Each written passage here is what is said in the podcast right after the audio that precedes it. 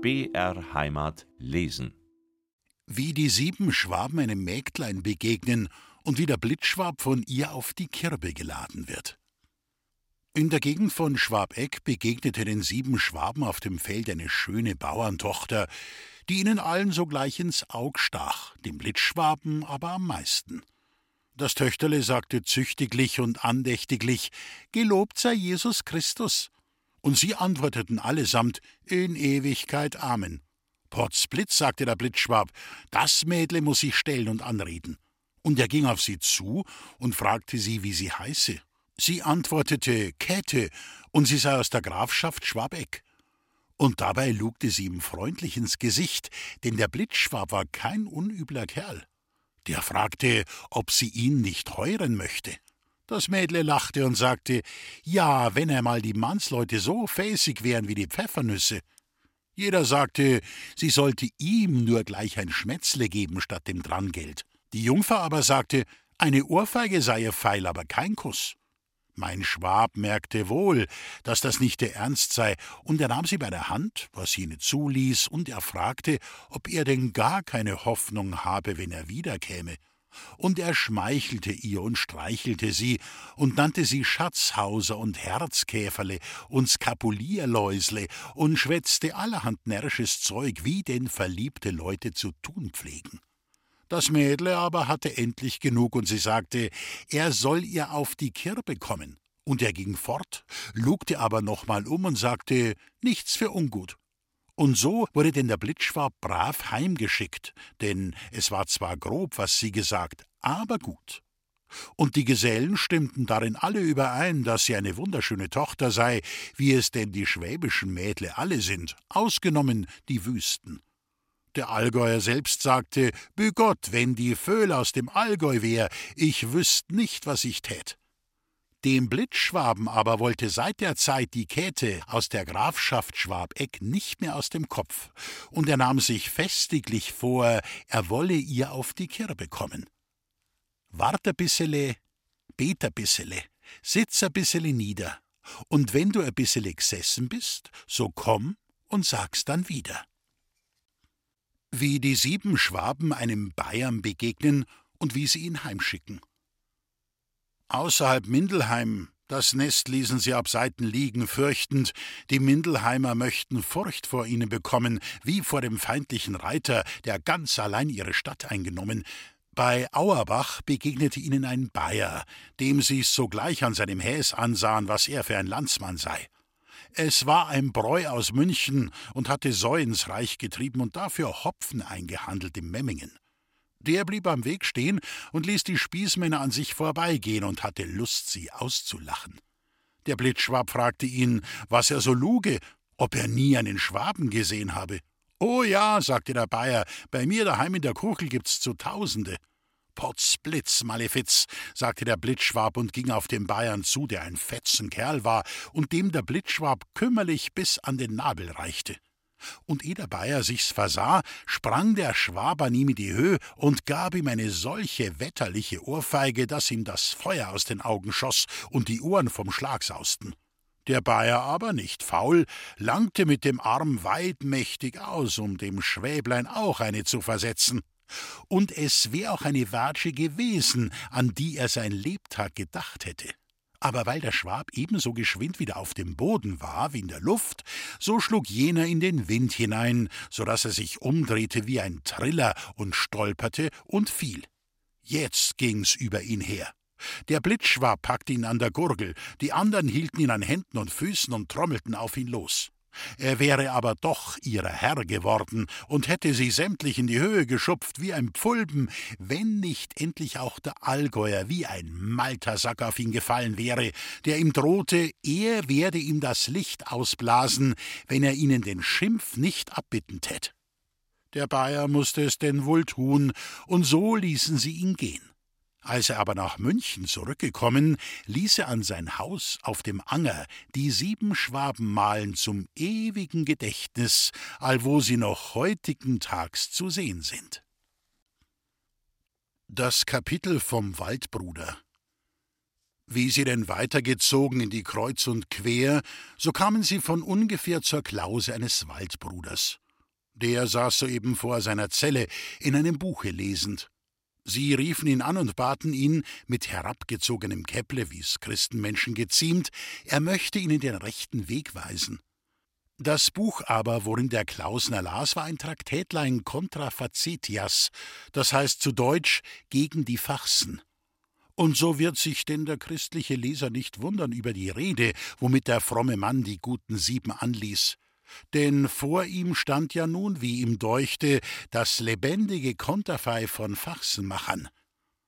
Den Weg soll ich euch weisen, ihr Landfahrer, hub er an. Wartet, die Schellen will ich euch stimmen, ihr Schalksnarren. Die Federn will ich euch beschneiden, ihr Fatzvögel. Den Grind will ich euch einäschern, ihr Fastnachtsputzen. Der Seehas unterbrach seine Rede, sprechend, wie das in dem großen Wald am Bodensee ein fürchterliches Ungeheuer hause. Der Klausner ließ ihn aber nicht ausreden, sondern rief: Herrgott im Himmel, was für Hölllumpen hast du auf Erden? Da ziehen sieben Kalfakter mit einmal herum im Reich, zu Schand und Spott des Schwabenlandes und der Christenheit. Gibt's denn nichts Nützliches mehr zu tun in der Welt für solche Schlingel, die ihr seid? Gibt's keine Hafen mehr zu binden, keine Pfannen zu flicken, keine Scheren zu schleifen? Schert euch fort, ihr scheuren Burzler! In den Stock mit euch, in die Geige, an den Galgenbaum, ihr Vaganten, ihr Lyranten, ihr Komödianten! Potzblitz, sagte der Allgäuer und bigott der Blitzschwab vor lauter Staunen und Starren. Jener aber machte rechts um mit dem Wiesbaum und zog die Sechse nach. Und der Blitzschwab stimmte seine Fiedel und fing an ein Liedlein zu singen, so dass von dem weitern Schelten des Waldbruders nichts mehr zu vernehmen war. Nutzanwendung des Autors Vielleicht, günstiger Leser, wird es meinem Büchlein von den Abenteuern der sieben Schwaben auch also ergehen, wie es den sieben Schwaben selbst ergangen und dass irgendein Sitten- und Splitterrichter es anschnurren möchte und verdammen als ein eitles Gedicht voller nichtsnutziger, ja ehrenrühriger Faxen. Günstiger Leser, sag ich ihm dann, es gebe in der weiten Gotteswelt nicht nur fleißige Immen und geschäftige Emsen, sondern auch Maivögelein, lustige, und man wisse nicht, ob und wozu die letzten nicht auch Nutz seien.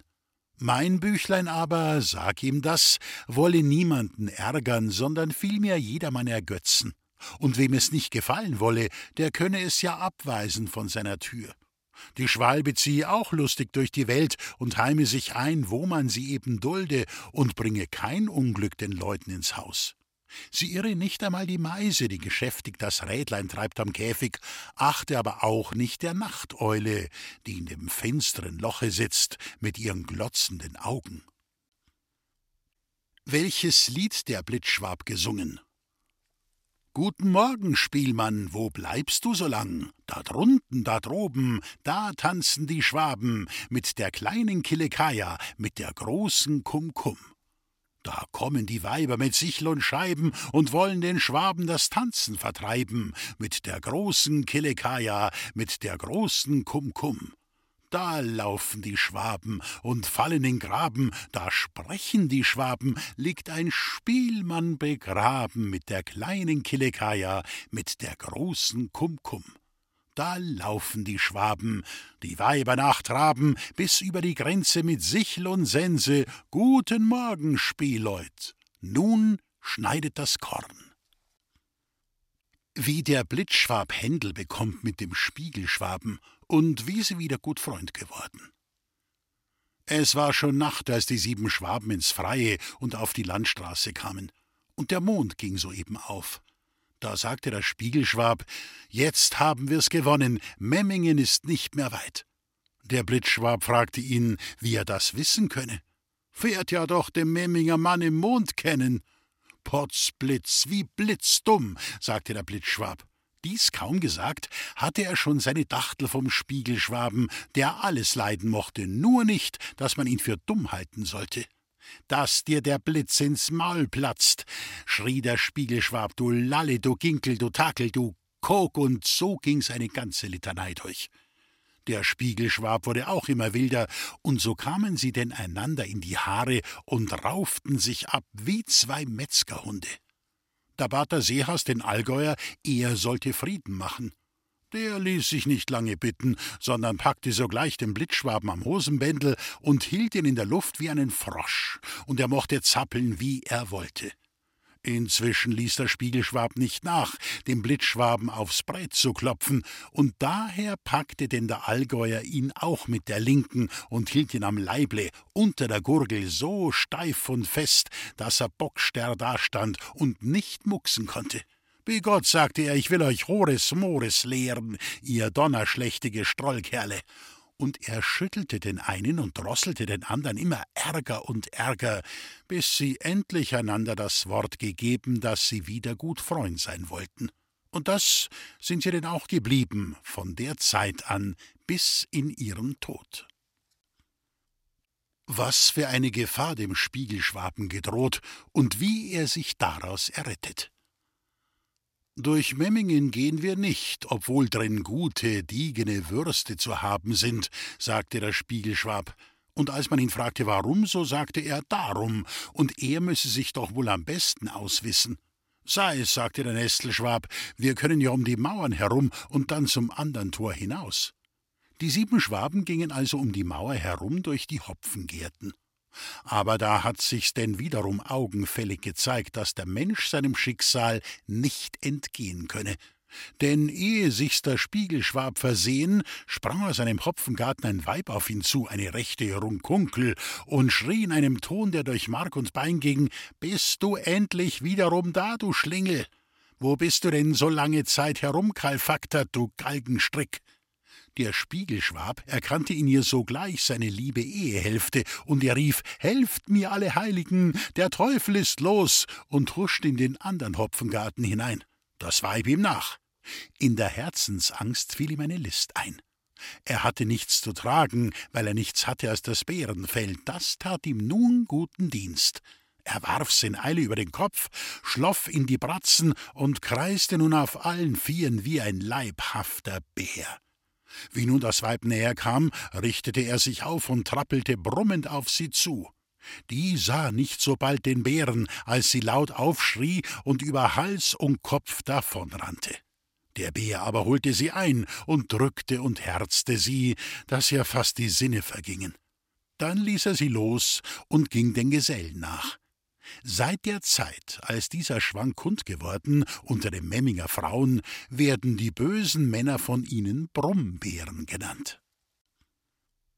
Wie sie gegen Wissen und Willen in die Stadt Memmingen kommen und dorten Bierbeschau halten.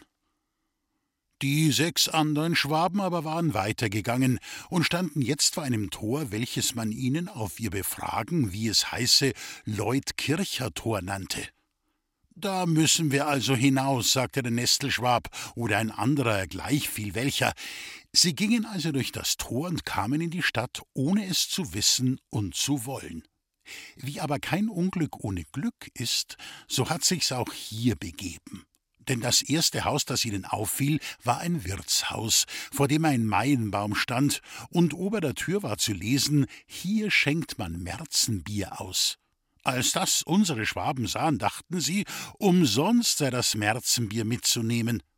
Der Wirt, der sie kommen sah mit dem großen Spieß, kam ihnen erschrocken entgegen und fragte, was sie schafften. Sie möchten ein wenig sein Bier kosten, sagte der Allgäuer, und er ging mit den Gesellen in die Zechstube. Der Wirt vermeinen, sie seien abgesandt von der schwäbischen Kreisregierung, um in Schwabenland das Bier zu beschauen und zu schätzen, ob es pfennigvergeltig sei, was wohl Not täte auch zu unseren Zeiten, der holte das Beste, was er im Keller hatte, und es war noch nicht gut. Doch tranken die Gesellen eine Bütsche um die andere aus. Und wie sie's bis auf einen halben Eimer gebracht hatten, sagte der Wirt, er sehe mit Freuden, dass es ihnen wohl schmecke. Der Blitzschwab meinte, es könnte besser sein und es sei zu wenig Malz und Hopfen drin. Mit Verlaub, sagte der Wirt, der ein Schalk war, Hopfen und Malz ist nicht zu wenig drin, aber zu viel Wasser. Drob lachten die Gesellen, und dem Blitzschwab fiel der Spruch ein, und er sagte ihn zu Langensalz könnte ebenso gut Memmingen heißen, sagte er. Zu Langensalz braut man drei Bier aus einem Malz. Das erste heißet man den Kern, das trinken die Bürgermeister gern. Das andere heißt das Mittelbier, das setzt man gemeinen Leuten für. Das dritte heißt Covent, trink dich Potzschlapperment. Drauf spielte ein paar lustige Stücklein auf, dem Wirt zu Ehren. Nachdem nun die Gesellen voll aufgetrunken, so standen sie auf und gingen davon, als wären sie niemandem etwas schuldig. Der Wirt ließ sie gehen, in der obgedachten Meinung, und er sagte, dass es ihm eine große Ehre gewesen, und sie sollten nur das Beste reden von seinem Bier. Das taten sie denn auch, und sie konnten sich nicht genug verwundern, dass man in Memmingen das Märzenbier ausschenke. Und so ward denn der Wirt gefoppt von seinen Landsleuten, ohne deren Wissen und Willen. Man sagt aber, dass ihm der freie Trunk wohl bezahlt worden sei von andern Landsleuten, wie man denn den Wirten gern viel Böses nachsagt. Wie unsere Schwaben durch das blaue Meer schwimmen, ohne zu ersaufen. Obwohl sonst ein wackerer Schwab, wenn es sein muss, seine fünf Mäßle Bier trinken mag auf einen Sitz, und er findet doch noch seine Wege und Stege, so haben doch unsere Schwaben zu tief in den Krug geguckt und ist ihnen nicht recht just gewesen im Kopf, wie sich aus Folgendem zu ergeben scheint, was eine wahrhaftige Geschichte ist. Denn sie waren kaum außer dem Tor, so verirrten sie sich in den Hopfengarten und verloren die Landstraße und der Spiegelschwab suchte sie vergebens einzuholen auf dem Weg nach Leutkirch. Wie sie aufs freie Feld kamen, sagte der Allgäuer: Bü Gott, es ist dein Ding, haben wir keinen Weg, so machen wir uns einen. Die Iller werden wir doch finden, und dann kann die Brücke auch nicht weit davon sein. Und so ging es denn fort über das Brachfeld, hopp, hopp, und der Allgäuer blies, der Blitzschwab sang, ich lass ein klein Waldvögelein und so weiter. Der Knöpfleschwab keuchte und stolperte und fiel ein um das andere Mal und musste gleichwohl wieder aufstehen. Inzwischen fing es an dunkel zu werden, und sie irrten umher, obwohl der Allgäuer von fern noch den Grinden sehen mochte. Da standen sie auf einmal an einem Abhang, und unten, so deucht's ihnen, lag ein See, der Wellen schlug. Es war aber ein Feld voll Flachses, der in der Blüte war, und da der Wind heftig blies, so wallte und wogte es wohl, aber es war kein Wasser. Potzblitz, rief der Blitzschwab, was ist da zu machen? Durch müssen wir, sonst kommen wir nicht an Ort und Stelle. Allgäuer, mach den großen Christoph und trag uns hinüber. Bü Gott, sagte der Allgäuer, ins Wasser mag ich wohl gehen, aber weiter nicht als bis an den Hals. Der Nestelschwab lamentierte, er könne nur mit einer Hand rudern, indem er mit der andern die Hosen zu halten habe, und der Knöpfleschwab stand betrübt da und lugte ins Wasser hinab, um zu schauen, ob keine Walfische drin seien. Das sah der Blitzschwab, und er ging ganz stät hinterrucks auf ihn zu und sagte, frisch gewagt, ist halb geschwommen, und gab ihm einen Stoß, dass er plumps drunten lag. Der sinkt nicht, sagte der Gelbfüßler, es muss doch nicht tief sein, da kann man's wagen, und hupfte flink und frisch hinunter wie ein Laubfrosch. Dem folgte der Blitzschwab, nachdem er sich vorher in die Hände gespien und einen tüchtigen Anlauf genommen hatte. Wie Gott, sagte der Allgäuer, der Letzte will ich auch nicht sein, und warf den Spieß voraus und hupfte nach. Der Nestelschwab aber hatte sich an dessen Hosenbändel gehängt und fiel darum unten gemächlicher auf als die übrigen. Und war dies das einzige Mal, dass er gescheit getan. Da lagen sie nun alle, anfangs unbeweglich wie Holzblöcke, dann rührten und streckten sie ihre Glieder wie halb zerstampfte Würmer. Dann krochen sie allmählich heraus wie Schnecken aus ihrem Häusle. Endlich standen sie wiederum da wie andere Menschen und sagten kein Wörtle, sondern griffen bloß nach ihren Rippen, ob sie noch ganz seien. Und nachdem sie den Spieß aufgefischt hatten, zogen sie querfeldein weiter. Wie der Allgäuer die Landstraße findet, aber bald ersoffen wäre, es war schon finstere Nacht und sie hatten die Landstraße immer noch nicht gefunden. Endlich rief der Allgäuer: Bigott, nun haben wir die Straße und sind auf dem rechten Weg. Sie standen aber an der Iller, und der Allgäuer hatte den hellen Wasserstreif für die Landstraße angesehen. Und er schritt frisch vorwärts und die andern blindlings nach. Plumps lag er im Wasser. Begott dich ersauf! Mehr konnte er nicht sagen, denn er war schon über den Hals darin. Die anderen sprangen alle weidlich davon, nur der Knöpfleschwab blieb und half. Denn, um nicht immer zu stolpern und zu fallen, hatte er sich mit einem Bändel an den Wiesbaum angeschirrt und konnte darum nicht loskommen und blieb so dick und breit er war auf demselben Flecken. So mochte denn der Allgäuer sich wieder gemächlich herausarbeiten. Ohne den Knöpfleschwab wäre er sicherlich hingewesen samt dem Spieß. Und war dies das einzige Heldenstück, das der Knöpfleschwab getan auf der ganzen Fahrt, was aber drum umso weniger verschwiegen werden durfte, um den Schwaben aus jeglichem Gau Gerechtigkeit widerfahren zu lassen. Auf das mörderische Geschrei, das die Gesellen erhoben, kam auch der Spiegelschwab herbei, der an der Brücke auf sie gewartet hatte. Und da er alle Wege und Stege in der Gegend wusste, so führte er sie auf die rechte Straße, und im nächsten Wirtshause kehrten sie ein und hielten ihr Nachtquartier.